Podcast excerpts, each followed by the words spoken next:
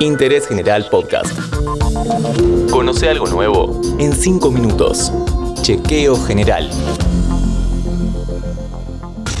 Hola, ¿cómo estás? Soy Juanchi Filardi y te doy la bienvenida a un nuevo podcast de interés general sobre salud. Sabemos que al cuerpo hay que cuidarlo en todo momento, pero también cuando comemos una picada. En este episodio, definición, advertencias y consejos para prevenir la triquinosis, cuando no, una enfermedad que pasa de los animales a los seres humanos.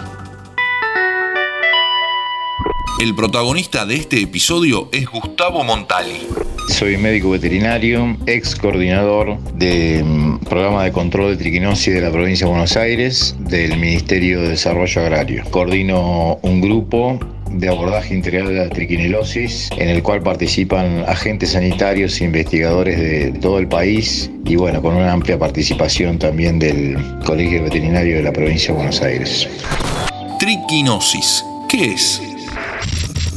La triquinosis es una enfermedad parasitaria que afecta tanto a los animales como al hombre. Es un parásito que se aloja en los músculos de los animales. Nos contagiamos a través de alimentos, de fiambres, de chacinados y al comerlos, como estos están en forma cruda, el parásito permanece viable y de esta forma nos contagiamos de la enfermedad triquinosis. ¿Cómo llega una persona a enfermarse de triquinosis?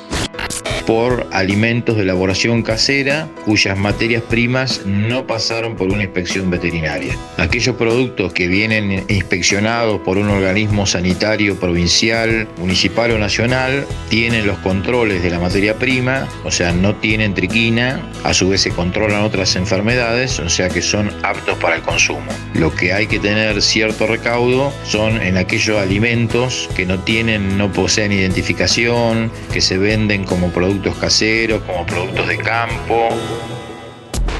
Usualmente en las mesas argentinas hay fiambres, así que debe ser común encontrar casos acá, ¿no?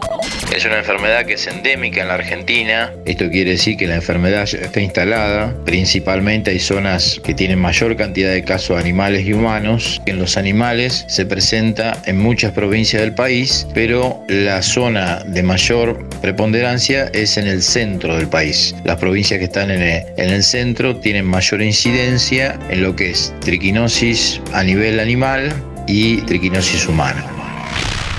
¿Cómo hacemos para prevenir el contagio? Para prevenir la enfermedad en los animales, lo más importante es que se críen en buenas condiciones, que no tengan acceso a animales muertos que puedan portar el parásito, porque si bien el animal generalmente come, come cereales, pero en algún momento puede llegar a acceder, eh, si está mal alimentado, a consumir algún cadáver o algún, algún roedor y de esa manera transmitir el parásito y desarrollar la enfermedad en el animal.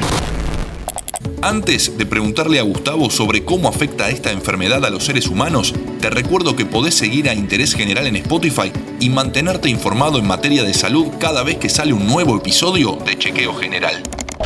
Una persona tiene la mala suerte de ingerir este parásito. ¿Qué le puede pasar?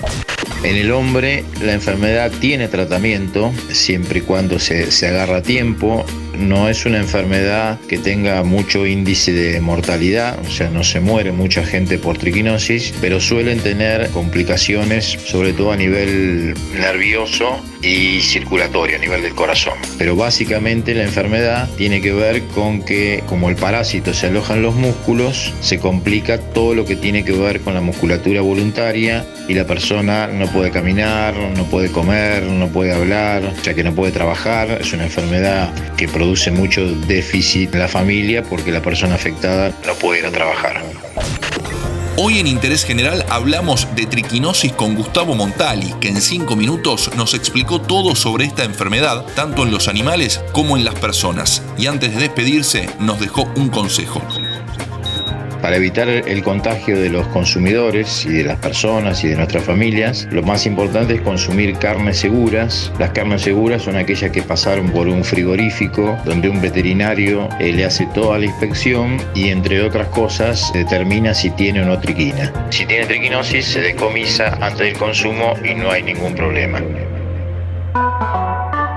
Seguí a Interés General en Spotify y escucha nuestros podcasts nuevos todos los días.